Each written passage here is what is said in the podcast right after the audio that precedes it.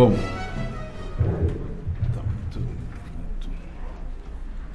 Vamos dar início a essa nossa conversa aqui sobre a assédia. E já de início, eu logo digo que os dicionários hoje, é, a grafia é assídia. Vocês vão encontrar a palavra escrita assídia. Mas nós, ao menos no nosso mosteiro, e eu vejo em outros mosteiros, continuamos ainda com a, com a palavra como era pronunciada antes. Foi, foi, não sei se foi nessa última reforma ortográfica que fizeram essa mudança, eu não sei, mas pelo menos nos dicionários a gente conta agora assídia. Desapareceu a palavra assédia, né? E aquedia em grego, né? E, então a gente continua falando no mosteiro assédia, o vício da assédia. Mas não se espantem, porque vão encontrar então essa grafia agora assídia. Aliás, tem várias coisas mudando, né? A gente falava antigamente, falava é, Edito de Milão, agora o pessoal fala Édito de Milão, né? Então, então não sei por que isso assim. Não sei até se é porque a, a pronúncia melhor é essa, não sei, a grafia melhor é essa. Mas a assédia, vamos entender por que eu coloquei ali a relação deformada com o espaço. Por que isso? Vamos entender.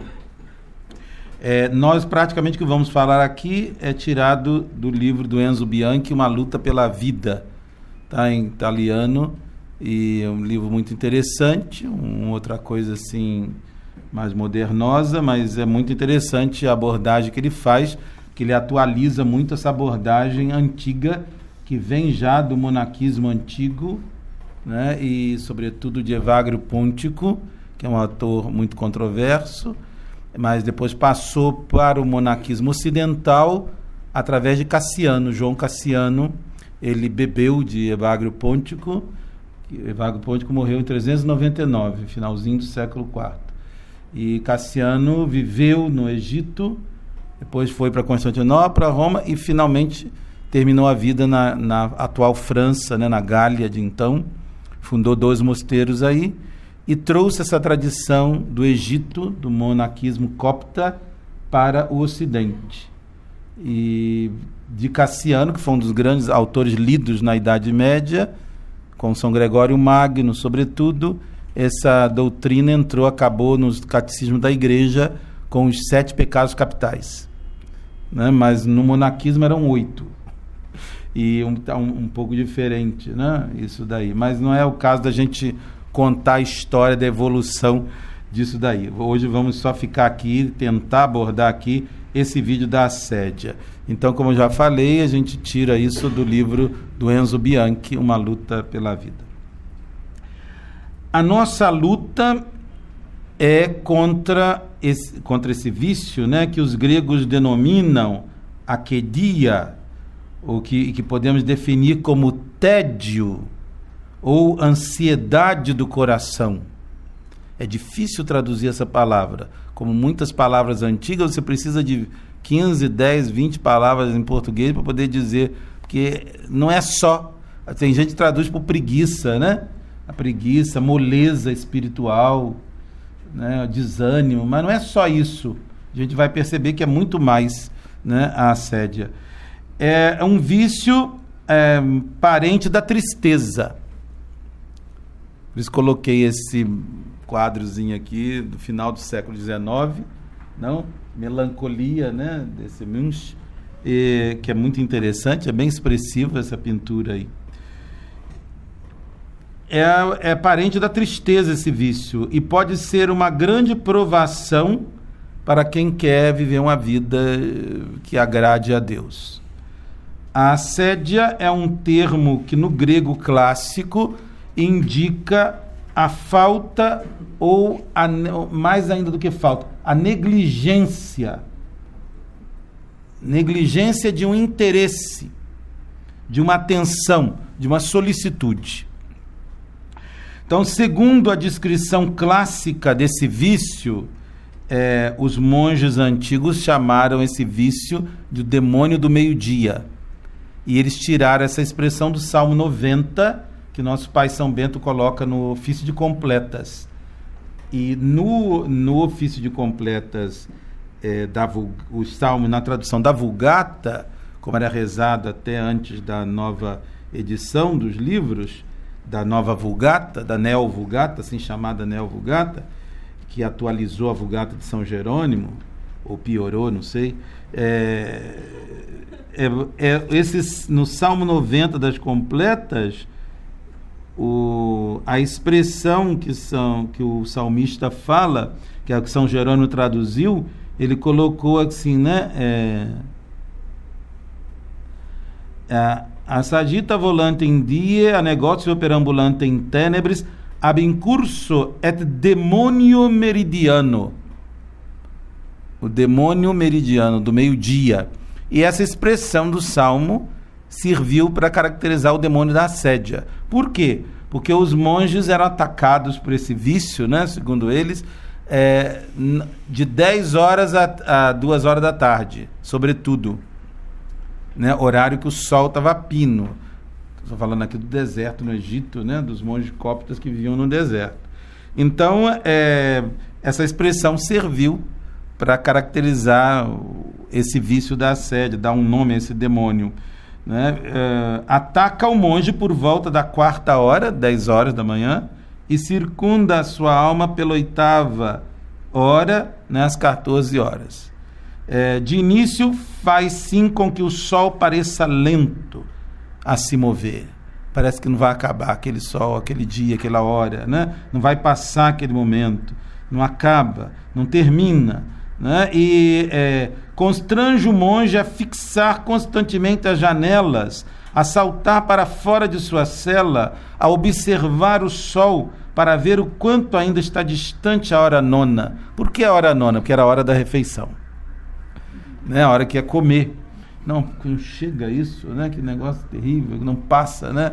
Essa hora, né? Não acaba isso, não. Então é, é essa aflição que Evagrio tenta descrever que esse demônio do meio-dia cria na pessoa. Essa angústia que invade a pessoa. Não é? E, sobretudo, porque o monge tinha que guardar a cela, ficar na cela, não deixar a cela. Mas aí vinham as tentações, né? Mas olha, eu tenho que fazer uma visita àquele irmão que está doente. É uma caridade que eu tenho que fazer uma justificativa que ele encontra boa, né? E chegar, por que, que não chega um hóspede, né, para conversar comigo, para falar comigo, né? Quebrar esse silêncio, acabar com essa, né, com esse tédio que eu estou vivendo aqui. Então é, é, é, é, essa essa toda essa plasticidade desse momento é que é colocado dentro do, vamos dizer assim, dessa pintura do que é, é, é esse vício, né? O monge, então, é, fica inspirado a ter uma aversão à cela dele, ao lugar que ele está vivendo, ao seu estado de vida, ao trabalho que ele faz. Então, o demônio lhe sugere né, que o amor se enfraqueceu entre os irmãos. Ninguém me ama mais aqui. Olha, ninguém me dá valor aqui. Eu tenho que ir embora. Eu vou buscar um lugar onde as pessoas vão me dar valor, onde as pessoas vão me compreender. Eu não sou compreendido eu não sou amado, ninguém me quer, ninguém me ama, não?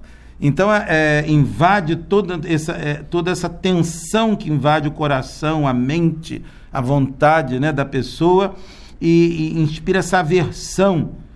E se por acaso, né, nesse momento, a, alguém houver entristecido o monge, algum dia ele teve um dissabor com alguém, ficou triste com alguma pessoa, o demônio serve-se também disso para fazer aumentar nele essa aversão.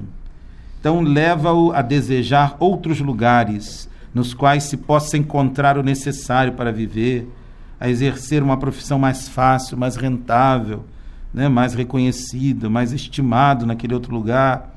E acrescenta que para ser grato a Deus, ele não precisa estar ligado a um lugar pois de fato em todo lugar está dito se pode adorar a Deus. São Bento vai falar isso, né? Em todo lugar se serve o mesmo Senhor. Então, une a isso também as lembranças dos seus parentes, da sua vida passada. Você vê que é uma tentação mesmo diabólica, os sentidos, sentidos internos, né? a memória, a imaginação. Então, sugere a longa duração da vida, né? e uh, pondo-lhe diante dos olhos o cansaço das renúncias e sacrifício que já fez, Olha, me sacrifiquei tanto, já fiz tanta renúncia, já fiz tanto. Para que isso tudo? Não precisa tudo isso.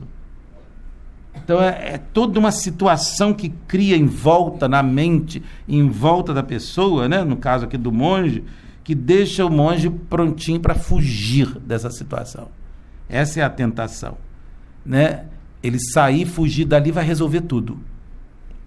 Vai acabar aquilo dali. Né? E então o demônio mobiliza todo o arsenal demoníaco dele, né? E, a fim de que o monge abandone a cela, deixe o mosteiro, fuja da vida de piedade, da vida de devoção. Se o monge consegue não ceder depois dessa luta, né? Então ele entra na paz, na alegria. Uma alegria que diz indizível, né? Como diz a primeira carta de São Pedro. Então, essa é uma caracterização assim desse vídeo que dá bastante plasticidade a esse vício, talvez no ambiente do deserto. Quem nós agora acabamos de foi editado o primeiro volume do livro Os Apoftegmas e a gente vê muito isso, muitos apoftegmas, pequenos ditos, né, dos padres do deserto que adotam, que, que abordam né, essa temática da assédia, desse desânimo que invade o monge com seu estado de vida, com o lugar que ele vive. Então esse começa a criar nele esse desejo de mudar, de fugir, sair dali para resolver esse problema. Ele acha que vai resolver esse problema. Então, se essa caracterização monástica da assédia contém uma inegável verdade, é igualmente verdadeiro que essa doença, vamos tratar assim, uma doença espiritual, assédia, esse vício, né, esse pecado capital, é, é uma, uma doença é, que diz respeito em profundidade a qualquer pessoa, não só aos monges. E assim são muitos hoje que se perguntam se a assédia não seria talvez o mal do nosso tempo, o mal dos tempos atuais. Aquele mal que toca mais de perto o homem contemporâneo e essa tentação que o ser humano sempre conheceu, talvez hoje se faça mais frequente, mais intensa, mas sempre conheceu, sobretudo nas, nas pessoas hoje que, que têm vício de consumir, né, que são consumistas, e, e, ou então que, em nome da saúde, do bem-estar, gastam rios de dinheiro com produtos de beleza, com academias, com exercícios, com roupas, não com, com tudo que pode, é, segundo a pessoa pensa, né, preservar a saúde, melhorar a sua saúde, né, mas na verdade a gente vê que é outra coisa, e gastam dinheiro, compram produtos para se manterem belas ou dizem asseadas, né? Ou isso não faz parte da higiene que a gente tem que ter é, mas a gente poderia tranquilamente viver sem tudo isso, vivia-se antes, né, sem, e hum, tem que ter cabelos perfeitos, né, tem que às vezes não tão perfeitos assim, mas a pessoa acha que, né, que são perfeitos, não hesitam em pagar caro às vezes, né, pelos exercícios que vão manter o seu corpo sempre jovem, muito belo, né, para sempre, né, vai ficar bela para sempre, né, coitado. Então, esse culto de latria, é um culto de latria, né? de adoração ao corpo, disfarçado de preocupação com a saúde, abre o espaço na vida de uma pessoa para desejos e necessidades que vão além daqueles que são essenciais na nossa vida. E que por isso mesmo tem em si uma verdadeira insaciabilidade. Quanto mais você fizer isso, quanto mais produtos você tiver, ma olha, saiu mais agora, não, agora chegou um, joga isso tudo fora. Tem agora uma técnica melhor ainda, né? Eu lembro quando surgiu, começou todo mundo fazer aquele que parece uma máquina de tortura, aquele negócio que bota lá no pessoal. Pilates, Pilates né? Deus me livre. Eu tava, na época, estava com problema aqui de coluna, né? E o médico, olha o problema para o senhor resolver é Pilates. Eu falei, o que é Pilatos? O que é isso? Posto Pilates? Não, Pilates, né? E, e, e eu fui, eu fiz uma vez, nunca mais fiz. e, né, aquilo é uma máquina de tortura, acho que estão pegando técnicas de tortura para poder fazer exercício físico, né? Que coisa de doido isso, né? Tem gente que acha que melhorou mil vezes, né? Que está uma coisa maravilhosa. Pode ser, eu não estou dizendo que não é bom, hein? Nem quem sou eu para falar isso. Mas eu estou dizendo que às vezes as pessoas se metem a fazer coisas assim só porque é novidade. Surgir agora uma técnica aí, um negócio aí, de repente está todo mundo querendo fazer, todo mundo procurando como que faz isso, onde que eu vou, e paga-se o dinheiro e ninguém pergunta nada, né? Quando hoje se busca entender o aumento dos suicídios em todas as faixas etárias, todas as faixas etárias, a reivindicação sempre mais insistente e explícita de sermos ajudados a morrer sem sofrimento, esse eufemismo, né? Morrer dignamente, né? Sem sofrer, a eliminação da morte do nosso horizonte, né? Né, em razão do insustentável peso da realidade que essa morte tem para nós. Então, seria necessário ter a coragem de fazer um diagnóstico da nossa sociedade, da nossa cultura, e reconhecer que estamos em uma sociedade, vivemos numa sociedade deprimida, viciada pela assédia por esse mal obscuro que impede o dinamismo do amar e do ser amado. Uh, eu li um escritor francês que, que, que define a assédia como a incapacidade de viver em plenitude o momento presente. Reflitam sobre essa definição, né? A incapacidade de viver em plenitude o momento presente. Isso é terrível. Né? Você ter a graça de Deus ali para viver aquele momento em plenitude e não viver. Né? Começa a, a, a, ler um livro, chega ao final, começa a, a, fazer um trabalho, enjoa no meio daquilo. Né? Começa a. Tudo, tudo é abortado. A pessoa nunca chega ao fim, nunca colhe né, aquilo que começou a plantar. Então vou começar a acordar cedo, vou fazer a oração antes de ir para o trabalho, vou, aí faz primeiro dia, segundo dia, terceiro dia, semana, ah, ah, acabou. Então é, nós temos que descobrir o que, que acontece para a gente não ser perseverante né, nisso. Então, é, é, é, nós podemos compreender melhor tudo isso recorrendo a alguns sinônimos da assédia, que soam mais familiares ao nosso ouvido. Porque essa palavra grega não, não diz nada muito para nós, né? Assédia, assídia, o que é isso, né? Mas desânimo, eu coloquei aqui no quadro, né? Indiferença.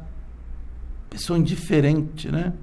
Que triste isso, terrível isso. Desencorajamento desencorajamento, tédio, desgosto, né? A pessoa enfadonha, enfado, né? Enjoada, né? Está enfadada com aquilo. Quer dizer, é, é um mal de viver. Então é aquele torpor, daí vem essa ideia do demônio do meio-dia, do sol, do suar, do suor, do, que, do calor, da, aqui no Rio, então, que é úmido, né? Quando a gente está, né? Aquele calorão, aquele negócio, você está assim, né? Terrível, né? Então é, é, é tremendo isso. Então é, é, é, é esse, esse torpor que se manifesta como uma sonolência. A pessoa é invadida né, por uma sonolência. Né? Gente, eu conheci uma família que era assediosa. Uma coisa terrível isso. Era terrível. Era assim, você começar a falar com ele, a pessoa dormir, dormir na sua frente, em pé, falando com você. E a, assídia é a falta de sentido que nos assalta. A falta de sentido que nos assalta. É o que se aproxima perigosamente do estado de depressão. Nós poderíamos dizer hoje, né, numa linguagem mais atualizada. Que? Alguém falou alguma coisa? Atualizada.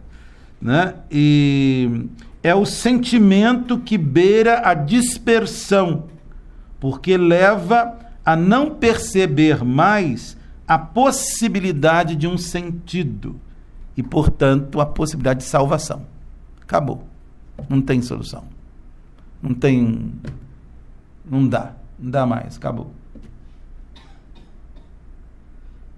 Eu, e a assédia pode resultar em um dos males mais deva devastadores e a indiferença, que é a indiferença, porque é o contrário do amor, não é o ódio,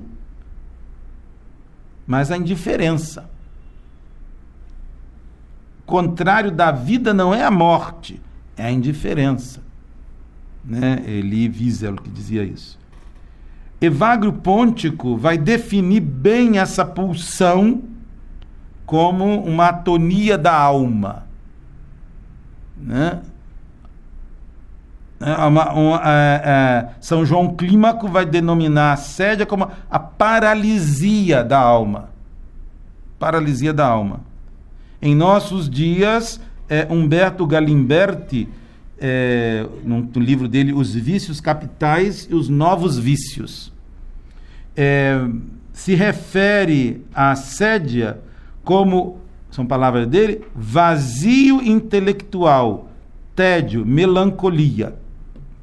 São expressões que fazem referência não tanto a um vício ou a uma neurose, quanto a um sentimento de exílio da terra. A pessoa que se sente exilada sobre a terra. O que, que eu estou fazendo aqui? Onde que eu estou? Por que, que isso está acontecendo? A pessoa sente que, que, como se tivesse, né, como uma pessoa que está exilada. Então, a assédia, ela é superficialidade, tristeza, falta de resistência, de profundidade, de perseverança em um lugar ou em um trabalho, naquilo que a pessoa está fazendo. Daí a gente vê pessoas que ficam desesperadas para ficarem ocupadas. Aliás, tem um videozinho alemão do. Eu coloquei aqui para o pessoal assistir. Pena que a gente não tem aqui para ver aqui. Do. Como que é o nome do. Você sabe aquele do, do marido da mulher? O marido que quer ficar sentado em, quietinho, né? descansando, e a mulher que está para lá, para cá, para lá, para cá, para lá, para cá, andando de casa, e fala, você não vai fazer nada? Você não vai fazer alguma coisa? Falo, não, não quero, quero ficar aqui. Mas faz alguma coisa, eu vou pegar uma revista para você. Não, não quero. Vai dar um passeio. mas não quero dar um passeio. Mas você tem que fazer alguma coisa, o sol está tão bom, você vai pegar um ar lá fora, eu vou pegar seu casaco. Aí, não. Aí você, ué, daqui a, a, a pouco você queria que eu pegasse uma coisa para você ler, que fizesse. Ela começa a reverter tudo que era ele que queria, não o que ela quer. Mas é muito interessante aquilo, porque é, é muito interessante de ver como que as pessoas, né, às vezes estão num ativismo tão grande que justamente para não ficarem sozinhas, não tem que pensar, não tem que parar. É, pode parecer que a pessoa está ocupada, que a pessoa está ativa assim, porque ela é muito né, eficaz no que faz. Não. Né? Às vezes o, o ativismo, o trabalho pode ser uma fuga. Né? E, mas essa insatisfação que a assédia gera na pessoa faz com que a pessoa né, é, fique doente. Porque ela não sabe se concentrar, não sabe levar as coisas a sério, não sabe caminhar até o fundo, né, nem determinar aquilo que ela empreende né? não sabe ser aqui e agora, ik et nunc. Por isso que eu falei essa definição interessante, né? de não viver em plenitude. Vive, mas superficialmente, sem atingir a profundidade daquele momento. Né? Ela quer estar sempre em outro lugar, está sempre mudando, está sempre. Né? E veja que isso é um mal do nosso tempo, que invadiu tudo. Você veja que até a liturgia, né? Todo ano tem essas cantigazinhas da campanha da fraternidade, né? uma coisa assustadora. E, e, e se você for cantar a mesma que cantou ano passado, coisa, nossa, já está velho, tem outra melhor do que essa, mais nova do que essa. Né? Quer dizer, a pessoa não consegue mais ficar sem mudar as coisas. E, e o gregoriano é justamente o contrário. Você fica esperando chegar aquele dia que você vai cantar aquela música, só canta naquele dia daquele ano, ou naquele tempo litúrgico. Parece que a música ficou mais bonita ainda. Você está 40 anos cantando a mesma música no dia da festa de Corpus Christi e a música está uma coisa cada vez mais bonita. Você nunca enjoa daquela música. Tem alguma coisa, né? Então é, é, é justamente isso, esse, essa insatisfação faz com que a pessoa queira mudar, mudar, mudar, né? E que ela nunca está satisfeita. Ela está tá sempre com a esperança de que o novo vai trazer algo ainda mais completo, mais, mais uh, que vai deixá-la mais repleta, né? Então, é, quem é, na sua raiz assédia é, portanto, uma incapacidade de perseverar, de se dedicar. A pessoa não consegue se dedicar a alguma coisa, de ter cuidado.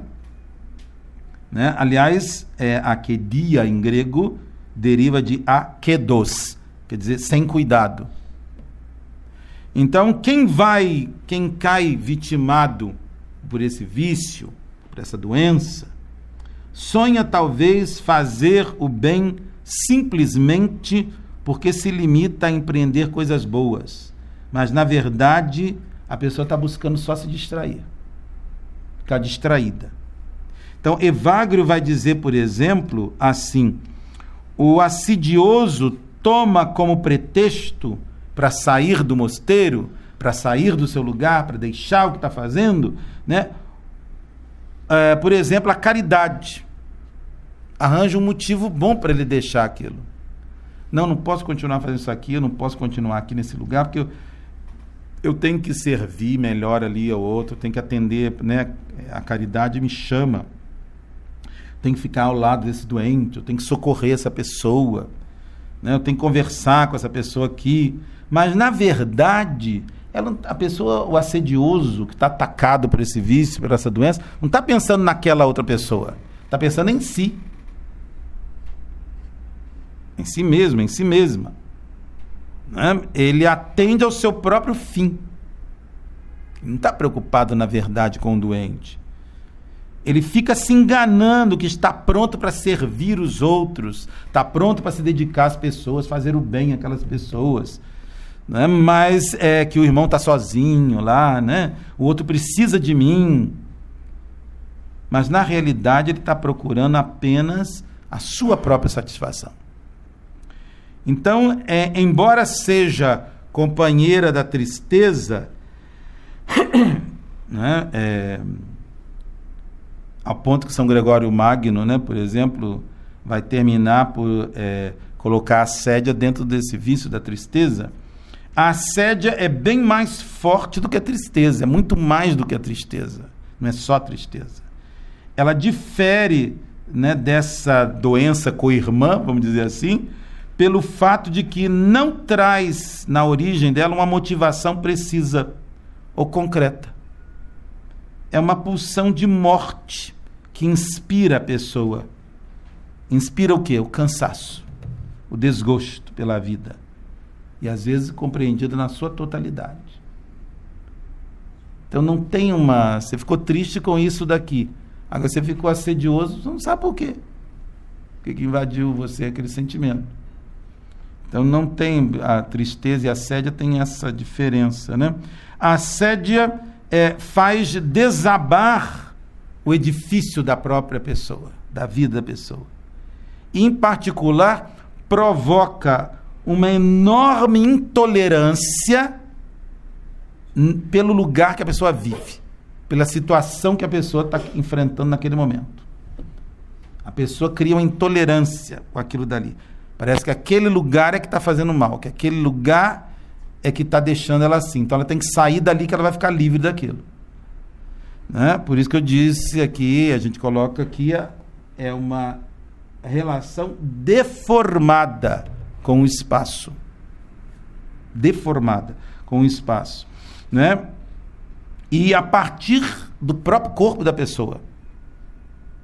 É como se a pessoa desejasse mudar de pele. Né? E a reação típica ao surgimento é, da assédia consiste no desejo de fugir do lugar em que habitualmente vivemos, de mudar o nosso estado de vida. Né? A gente vai resolver tudo deixando isso aqui. Nós nos sentimos trancados na própria existência como numa espécie de prisão, como um, né, é... e parece que a gente não tem saída. Estou desprovido de saídas. Então, a pessoa começa a sonhar sempre com outro lugar, com outra situação de vida, com outro, outras pessoas, com outras coisas para fazer. É, isso, quando, a, quando é uma a doença crônica numa pessoa, é terrível. Eu conheci um, um religioso que ele, primeiro sentiu não, que ele tinha que fazer o bem, foi ser camiliano.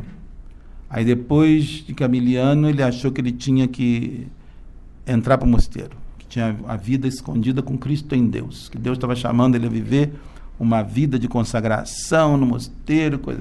Aí chegou no mosteiro, falou para o abade, né, olha, Dom Abade, eu quero viver uma vida escondida, não quero, porque lá no hospital era todo mundo vinha me procurar, é todo mundo você.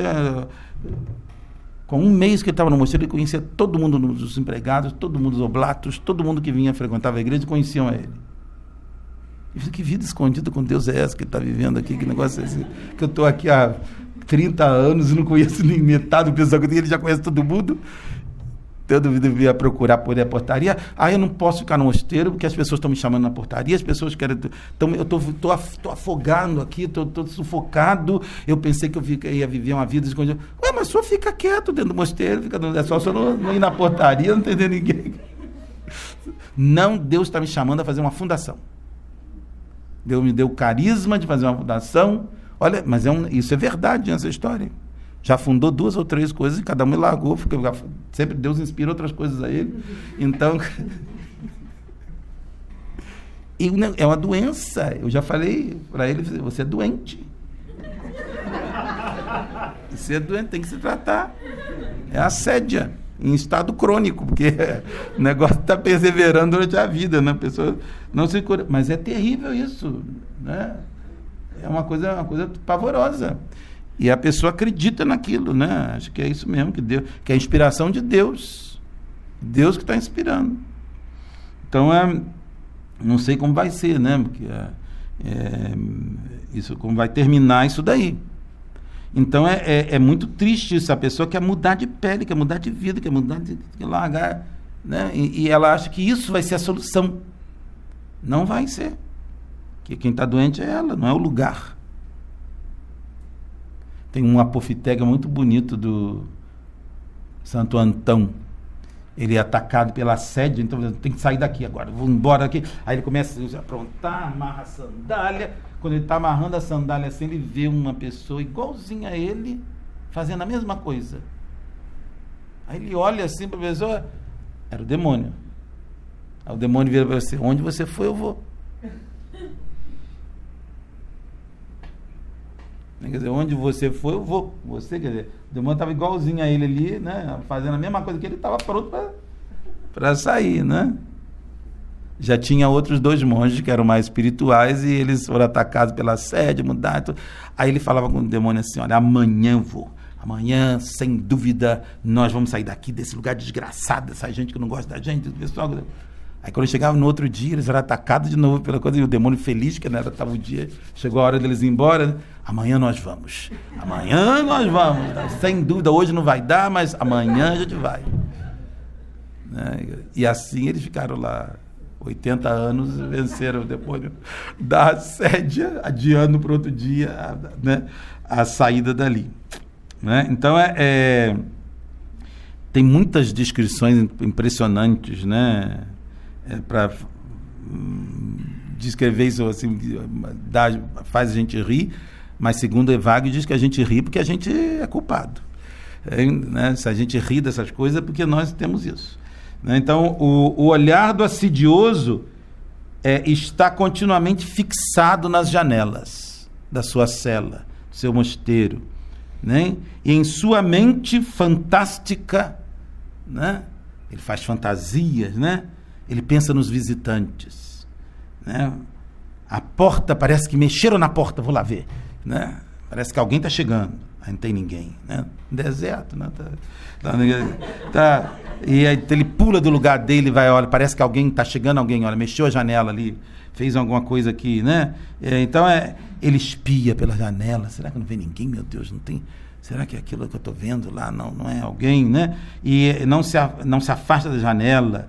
Então, até que então ele vê que não vem ninguém, é, senta-se, está entorpecido completamente, né? Quando lê, o assidioso começa você já com frequência, né? Está enjoado esse livro, né? não estou aguentando. Né? Facilmente é vencido pelo sono. Começa a esfregar os olhos, né? Tira o óculos, bota o óculos, né? Chega o livro para perto, bota para lá, fica assim, né? Então, é, esfrega os olhos, as mãos, né?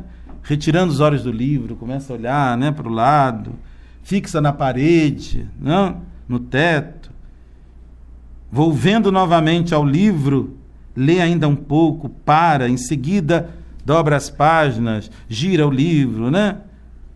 Começa a contar quantas folhas faltam, meu Deus, para terminar isso aqui. Né? Tem muito, e falta muito. Será que vai dar tempo hoje? Quanto tempo né, que tem? Então, é, claro que o monge não tinha relógio, hein? por isso não podia olhar para o relógio lá naquela época, né? mas ele pensava, imaginava. Né? Então, é, é, é todo esse movimento assim, né? essa ornamentação que esse vício cria na vida da pessoa é uma enganação total da própria pessoa com ela mesma. Né? Então é, é, é, a pessoa que é, adormece né, sobre o livro, não consegue chegar. Né? Então é, é, é a pessoa que não consegue conviver com esse momento, com aquilo que ela faz. Então, o, o, o assedioso, sobretudo, é um preguiçoso na oração é um preguiçoso com oração, na oração. E né, não pronuncia as palavras direito da oração, de qualquer jeito. Então, assim como um doente não pode carregar um fardo pesado, assim o assidioso não cumpre com solicitude a obra de Deus. Né? Com efeito, se o doente perdeu a força do corpo, por isso que ele não pode fazer nada, não aguenta fazer nada. A pessoa atacada pela sédia é lânguida, né? mole, né? está desprovida do vigor da alma. A doença tira a força do corpo, a assédia tira o vigor da alma, força da alma. Né? Então, portanto, no cotidiano surgem, portanto, isso, a indiferença, o tédio, o desgosto por tudo que a pessoa faz incluindo o esforço espiritual, incluindo a vida de oração, que parece estéreo, inútil. Não adianta nada, estou rezando. É, qual é o efeito disso na minha vida? Não vejo efeito nenhum. Né? Então, a pergunta mais frequente né, que o assedioso, a pessoa tocar, tomada pela assédia, faz é: quem é que me obriga a fazer isso? Será que vale a pena o que eu estou fazendo? Então, nessas condições, o tédio se impõe com uma força que esmaga a pessoa. Esmaga a pessoa. Ela começa a ter tédio de tudo. Né? Que se refere então nos bocejos, que acompanham né, o início de qualquer ocupação. Né? A pessoa já, já começa a fazer aquilo cansada. Né? É, então, é, a pessoa não consegue ficar sentada, não consegue ficar quieta no lugar. Olha, na vida monástica, no coro, isso é tão, tão visível, eu digo, porque visível, audível, tudo, porque a pessoa tomada por isso é a pessoa que não consegue ficar quieta. Abre o livro, bota aqui, aí tira o livro, bota para cá, aí faz assim. Aí fez assim, aí pega o escapulário, aí bota para cá. E a gente que está do lado começa a ficar desesperado. pois eu entendi por que, no couro a gente tem aquelas coisas assim enormes que você não vê o outro monge, né? Deve ser para isso um pouquinho, né? Mas a, Porque realmente é terrível você ter uma pessoa inquieta do seu lado, ela começa a tirar a concentração de todo mundo. Não é? Entra e sai, não consegue ficar sentado, é uma coisa terrível, um negócio triste isso, não? Porque desconcentra né, as outras pessoas. Então, é, a pessoa é levada a ter essa inquietação que começa a aflorar né, para fora dela. Não é só dentro dela, mas até no, no, no, no que ela faz, como ela está. Então, é, é a pessoa que vaga constantemente entre um lugar e outro. Né? Não sabe o que fazer. E, enfim, tem essa incapacidade de possuir convicções que permitam é, é, vencer esses ataques do nada, porque é um ataque do nada, porque a pessoa não, né, não, não às vezes não sabe o que, está acontecendo aquilo. No mosteiro, quando um irmão começa assim, você, qualquer lugar que você vai, você encontra com o irmão, está no refeitório, o irmão está lá, está na sacristia, o irmão está lá, está na portaria, o irmão está lá, está no cláudio, o irmão está lá. É, o irmão começa, está igual peru tonto na véspera de, de ação de graças, né? eu uma cachaça pro peru, para o peru ficar né, bêbado, a carne ficar macia, mas ele fica tonto lá no, no quintal, está pronto para ser morto, né? Então é o irmão que está para sair do mosteiro. Né? Quando a gente começa, a Ih, esse aqui já está no ponto para sair, né? já está postulante, né? novinho, tá? começa a rodar, sobe escada, desce escada, qualquer lugar que você vai, o irmão está lá, né? é porque ele já está, coitadinho, não consegue mais ficar na cela, não consegue mais ficar na, no noviciado, não consegue mais ficar fazendo aquilo que tem que fazer. E ele está desesperado. Né? Então é, é, é, bem sintomático disso, né? Desse tédio que invadiu a vida da pessoa, dessa sédia que invadiu a, a, a, a vida de um novato assim na vida monástica.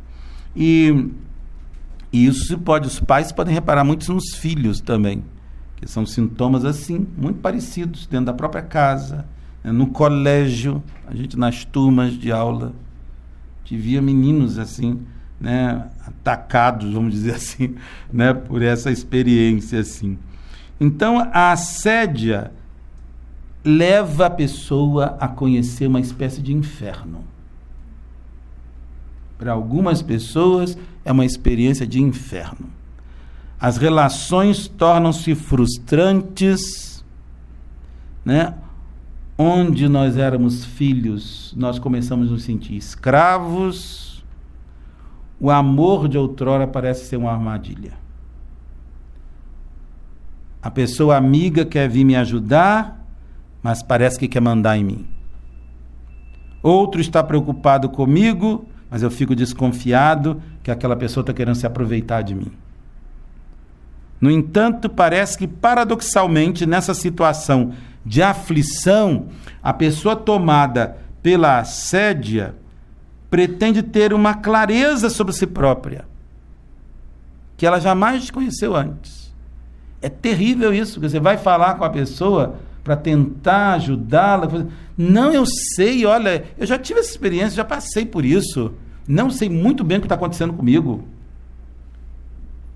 Olha, eu li coisa, eu, eu estudei muito isso, eu sei o que está acontecendo. E você não consegue chegar à pessoa e falar com a pessoa. Porque a pessoa meio que te impede, ela não quer né, precisar da tua ajuda. Não, não quer precisar da tua ajuda. Então é, é, é, ele sabe tudo. Não precisa de conselhos dos outros. Tem raiva que se preocupem com ele. E acaba até desprezando as pessoas que mais gostam dela. As pessoas que mais poderiam ajudá-la não podem ajudar, porque ela não deixa. A assédia ataca mais facilmente quem tem horizontes restritos, né? As pessoas pequenas, no sentido né, de pessoas que têm uma, ambições muito curtinhas, né? Muito medíocres que vive num mundo assim liliputiano, né?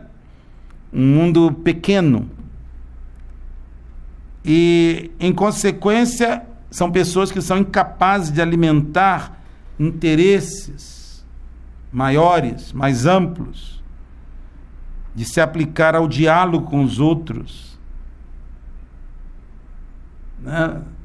São pessoas meio medrosas de saírem daquele mundinho dela. Está tudo tão bom aqui, tão bem aqui, para quê? Né? Eu não preciso de coisas mais vastas, de horizontes maiores para mim. Então a sede ataca muito essas pessoas.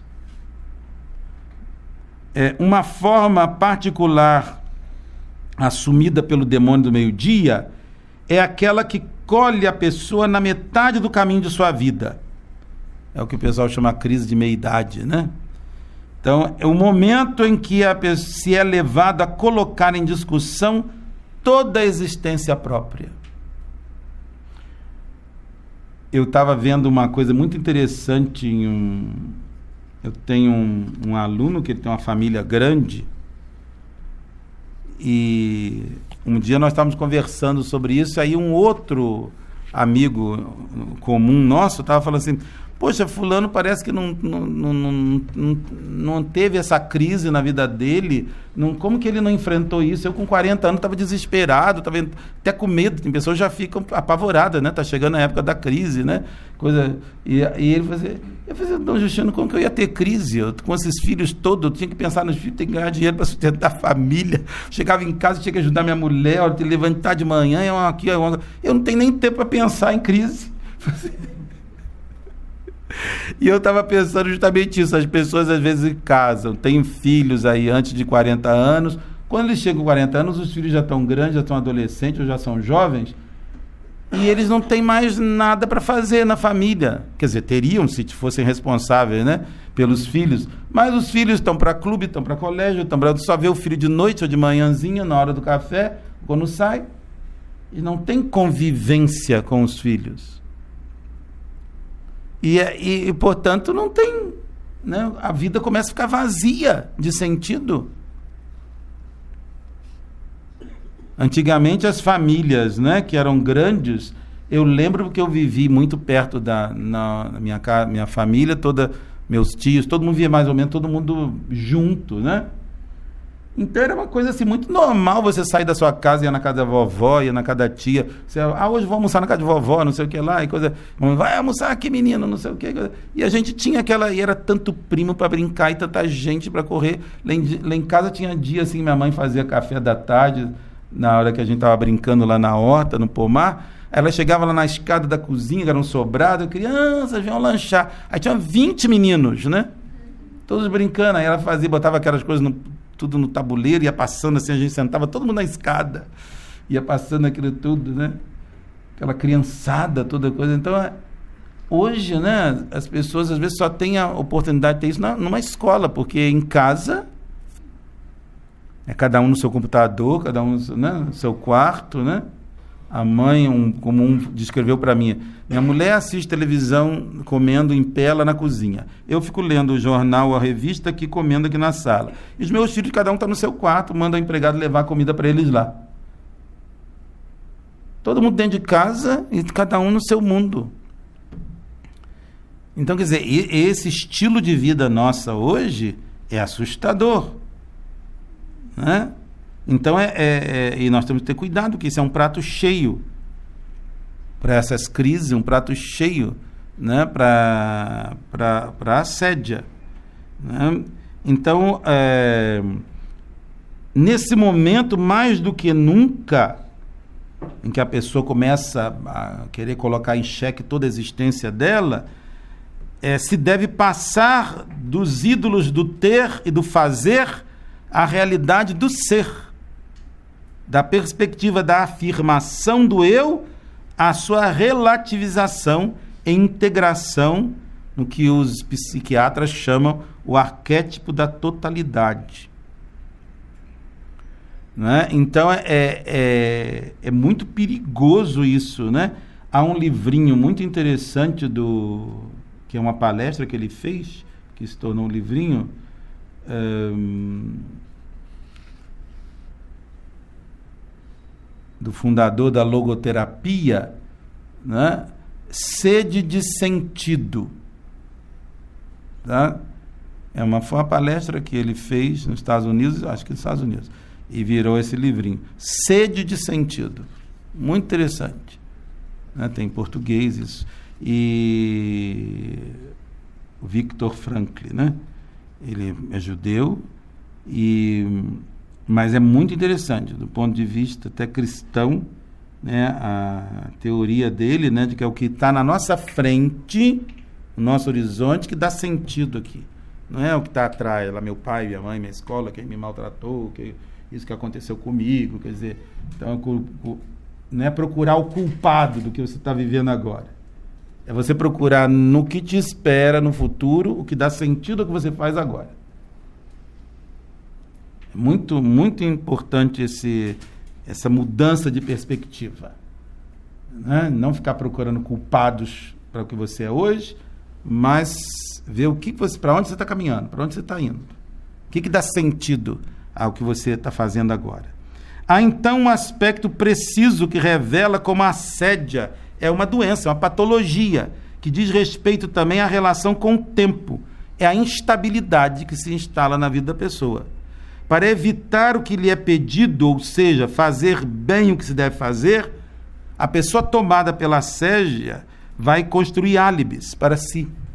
Né? Deseja fazer outras coisas que, segundo o seu juízo, lhe compete ou lhe convém mais. Não, vai ser melhor para mim fazer assim, né?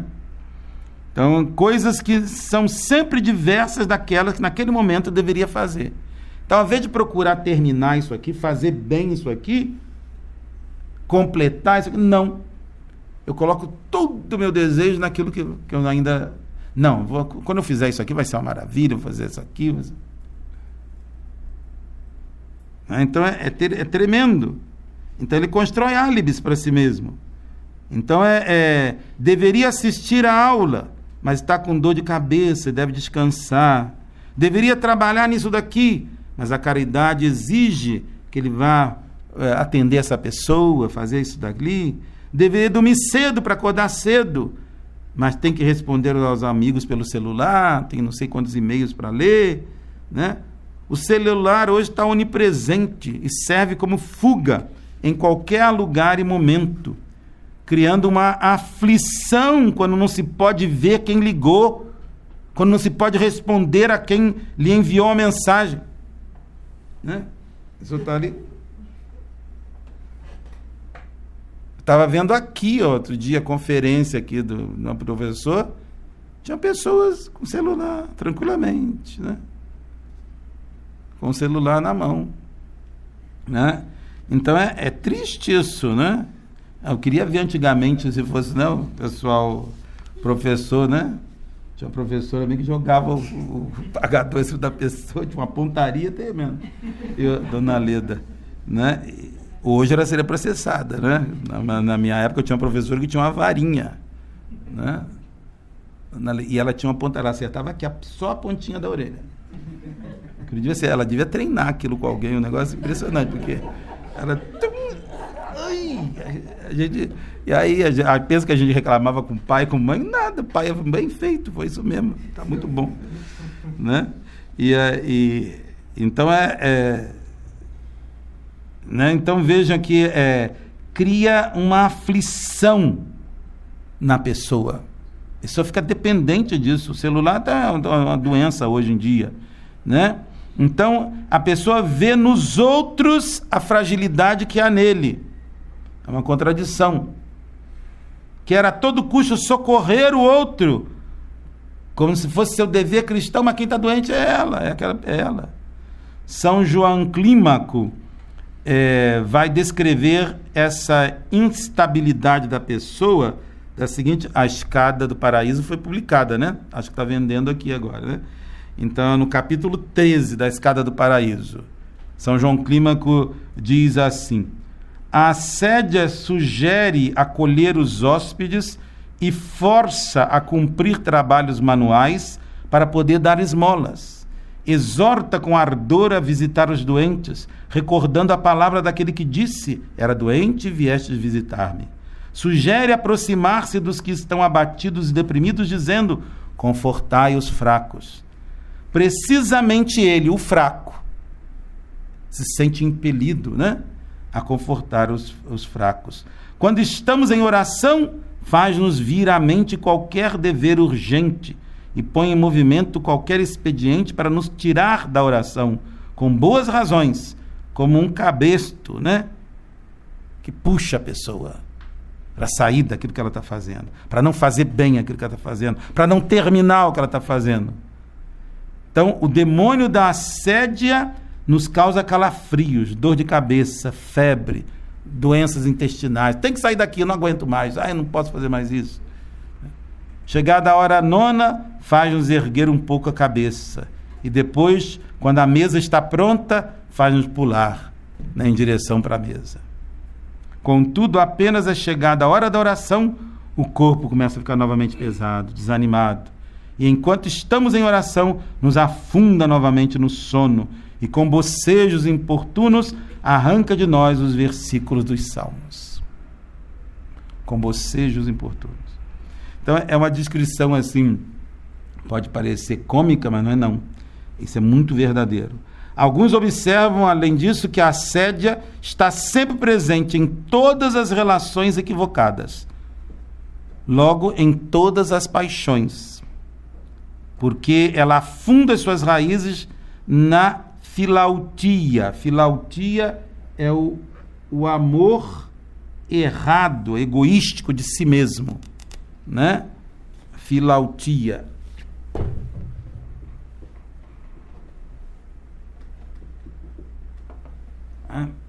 E é o amor egoístico de si mesmo.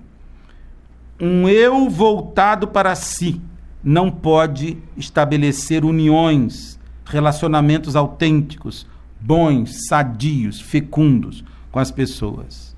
Por isso São Paulo escreve, né? Fala de, na segunda carta a Timóteo, capítulo 3, 2, e fala dos amantes de si próprios aqueles que amam a si próprios. Não podem amar a Deus, não podem amar o próximo. Né? Não é o amor a si mesmo que o mandamento exige, hein? mas é, é um amor errado de nós mesmos. Quais seriam os remédios contra a assédia? O que a gente tem que fazer? Né? Ih, Dom Justino, eu sou assedioso, o que, que eu vou fazer? Né? Assédia, de vez em quando, invade minha vida, o que, que a gente vai fazer? A luta contra a assédia é aquela que, mais do que qualquer, qualquer outra, pode ser travada é, com auxílio. Quer dizer, não pode ser travada essa luta sem auxílio. Eu não posso enfrentar o demônio da assédia né, sozinho. Porque quando nós nos encontramos imersos nessa doença, nesse vício, nessa condição né, que a gente vive, é bastante difícil reconhecer os remédios. Eu diria mais, aceitar os remédios, como nós já até falamos aqui um pouquinho. João Cassiano é, rebaixando a sede à preguiça, sugeria é, resistir, sobretudo, a, a assumir né, de modo equilibrado e sadio o trabalho. E que pode ser útil, é verdade, sobretudo se entendido como um exercício para assumir aquela arte do Iket nunca, quer dizer, fazer aqui e agora, né? Dedicar-se à ocupação que eu tenho agora com cuidado, com atenção, com justa medida. Então, isso é, pode realmente servir quando é simplesmente uma preguiça de terminar. Então, eu, eu tenho que fazer esse trabalho, eu tenho que fazer do modo melhor possível, mais bem feito possível né? e, e eu tenho que terminar o trabalho, tenho que fazer tudo. Então isso é essa dedicação, esse né, ferro e fogo, terminar, pode ser muito útil para nós. porque pode nos encher de força para em outras situações agir da mesma maneira, não abortar aquele momento. Evagro Pontico, por sua parte, sugere uma regra básica para enfrentar a assédia. Né? É num, num livro dele sobre os oito espíritos da maldade, ou da malícia, como também traduz assim. Ele diz assim: fixa para ti uma medida um metron, ele diz, uma medida.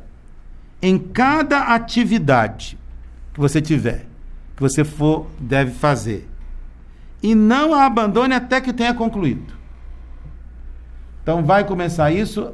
Onde que eu quero chegar com isso aí? O que, que eu tenho que fazer aqui? Então, eu, enquanto eu não concluir isso aqui, eu não vou deixar. Então, fixar uma medida, um metron, para aquilo que você vai fazer para aquilo que você tem que viver naquele momento. É tipo quem está fazendo um Cooper, né? Ah, vou correr, sei lá, 8 quilômetros. Aí quando chega lá no quarto, nossa, já corri metade. Tá bom. Ah, para que oito? É demais, eu exagerei muito. Né? Vamos, vamos só quatro. Né? Então é, é, é isso, né? Então, é, então fix, fixou aquela medida, vai a ferro e fogo até o final daquela medida que você fixou. Daí também a gente já percebe que é bom fixar coisas que a gente pode alcançar, né? Não ficar se iludindo que vai fazer coisa que a gente não vai conseguir mesmo. Consegue num dia ou outro, no outro não vai conseguir.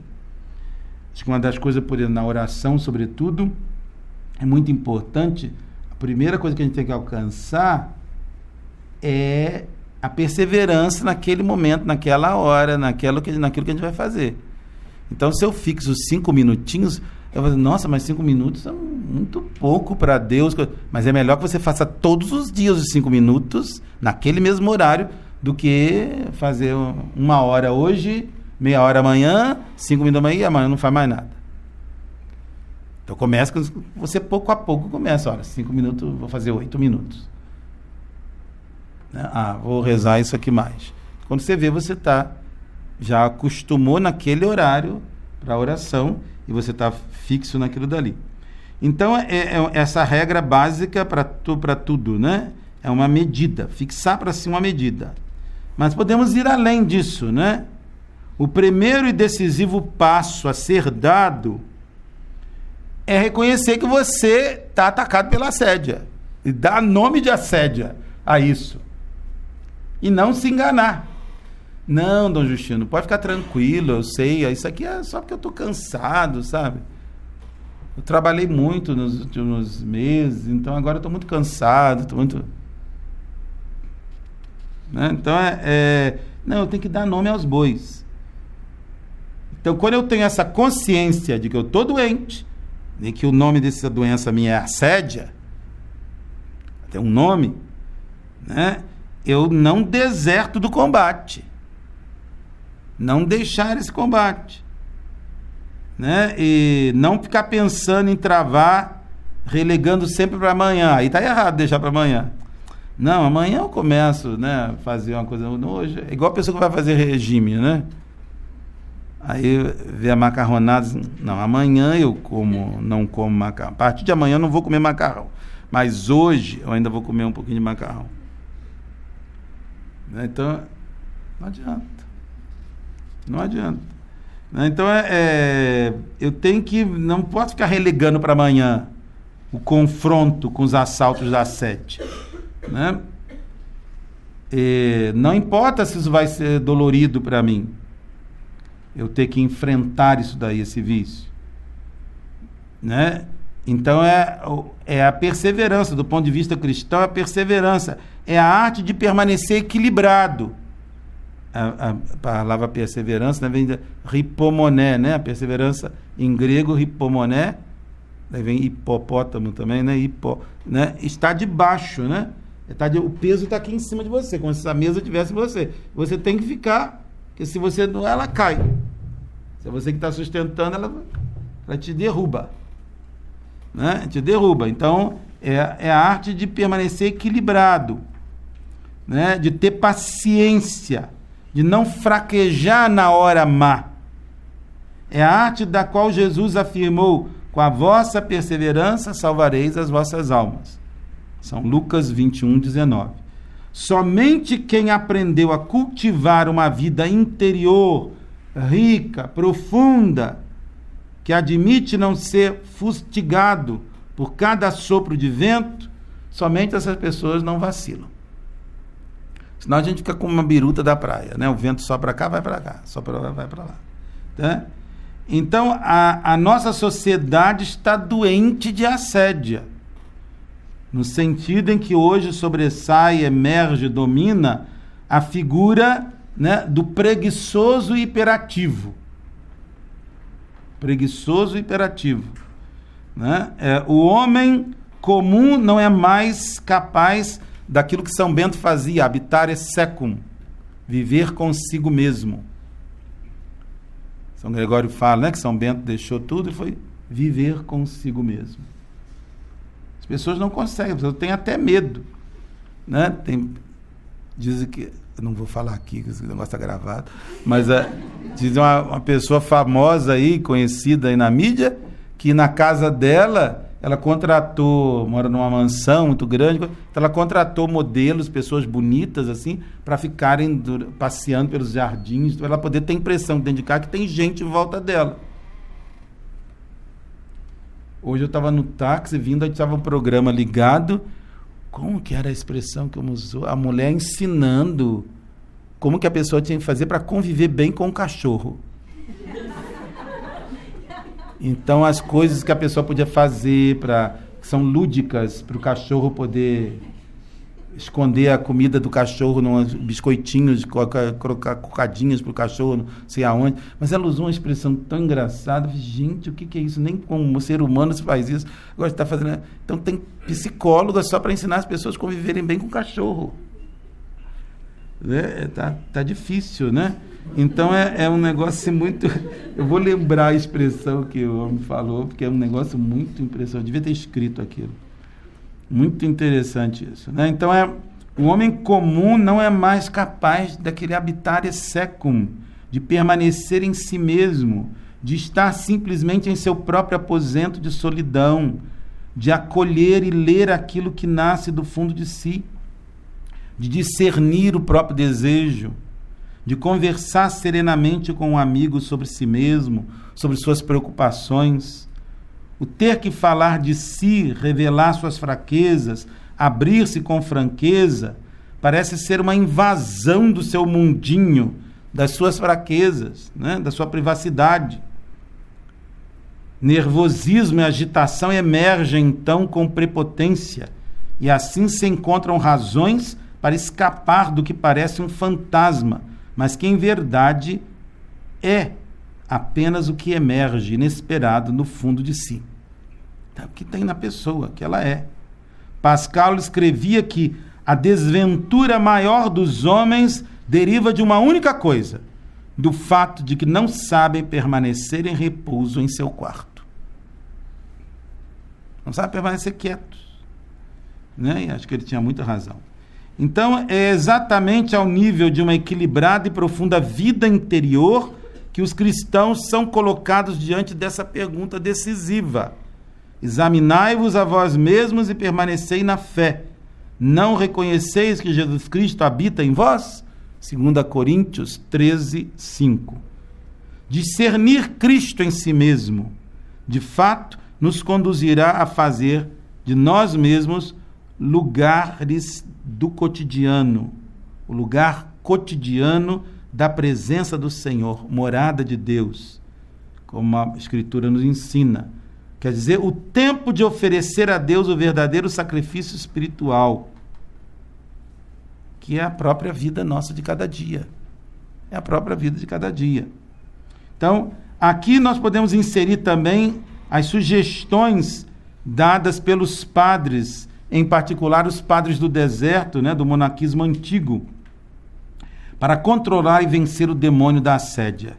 Dicas que têm essencialmente tudo a ver com a vigilância, a nepsis, né, que os gregos chamavam vigilância. Os padres népticos eram os padres vigilantes, que estavam vigiantes, vigilantes, estavam presentes a si mesmos, estavam presentes a Deus.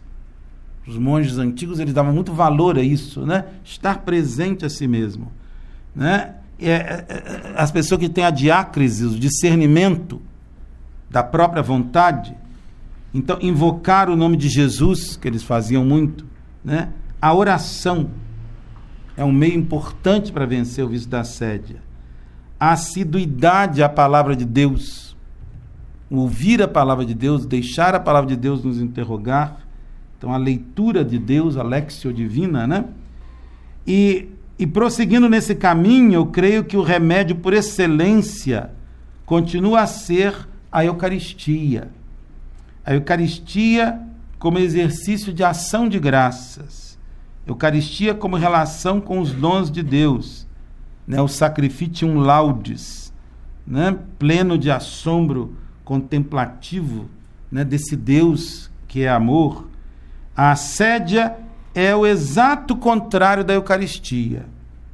O espírito de ação de graças é a Eucaristia, né? nos enche de dar graças a Deus. É Eucaristia, né? ação de graça. A assédia é justamente o contrário né, incapaz de aprender a relação com o espaço que ele vive e o sentido das coisas que em torno dele, com as quais ele vive. Quem é vítima da sede vive na acaristia. E não na eucaristia, na acaristia, na incapacidade de maravilhar-se com a beleza, com o amor que os outros têm por ele e ele deveria ter pelos outros. E, portanto, na incapacidade de dar graças. É justamente o contrário da Eucaristia. Né? É... Enfim, não nos esqueçamos, né, depois que essa luta é empreendida e vencida, dilata-se o nosso coração numa paz e numa alegria indizível. Então, por detrás do temível laço constituído pela assédia, oculta-se a verdadeira possibilidade de uma vida plena de sentido, uma vida na qual se experimenta que tudo vale a pena se a alma não é pequena, né? Então é, é, é de modo que é interessante isso para nós. Eu só completaria aqui São Tomás de Aquino eh, dando os remédios para a tristeza que reside na alma, né? É, ele enfrenta essa, essa questão na Suma Teológica e ele chega a recomendar o banho e o sono como remédios contra a tristeza. Porque ele diz que tudo aquilo que reconduz a natureza corporal ao seu devido estado, tudo aquilo é, que pode nos dar bem-estar, pode, pode ser um remédio contra a tristeza. Então, isso é, é interessante isso de São Tomás, porque ele destrói a objeção, às vezes, de algumas pessoas espiritualistas, né? Que, porque os remédios contra a tristeza, São Tomás é, nem fala de Deus, nem de Satã, nem do demônio mas sim recomenda qualquer tipo de é, prazer, no sentido bem entendido do prazer, as lágrimas, a solidariedade dos amigos, a contemplação da verdade, né? e o banho, o sono, como eu falei, né? E ainda, é, sobre essa intenção, São Tomás diz que a tristeza é, entre todas as paixões da alma, a que mais causa dano ao nosso corpo e como a alma move naturalmente o corpo, uma mudança espiritual na alma é naturalmente causa de mudança no nosso corpo.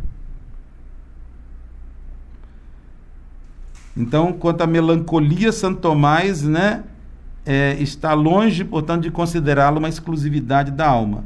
Os melancólicos desejam com veemência os prazeres para expulsar a tristeza porque o corpo deles se sente como que corroído pelo humor mau. Os melancólicos têm os corpos sempre incomodados pelo mau temperamento ou comportamento. Então, a gente fica por aqui. Acho que é algo que a gente tem que refletir, pensar bem, né? Porque esse vício da assédia talvez seja mais atual do que nunca. Né? Muita gente, às vezes, está não, não emprega os remédios verdadeiros para enfrentar isso né? e, portanto, não se curam. Vão agravando cada vez mais, né? porque se acostumam a viver assim, se acostumam a fazer daquele jeito, né? e acham que não tem jeito mesmo, que assim mesmo acabou, não tem solução. Então a pessoa desanima. Né? E isso é terrível na vida de uma pessoa. Então a gente tem que estar pronto né, para sempre recomeçar e, sobretudo, para perseverar, né? ir até o fim. Aquilo, né? Há um poeta francês, o, escritor francês Gustave Thibon, que morreu há uma década atrás, mais ou menos, que dizia isso, né? A, amar não é difícil. Difícil é ir até o fim do amor. Como Jesus fez, usco é ad finem, né? Até o final. Amor até, amor até o fim. Né?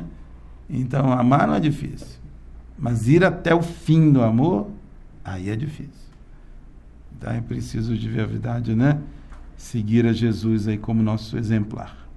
Nosso auxílio está no nome do Senhor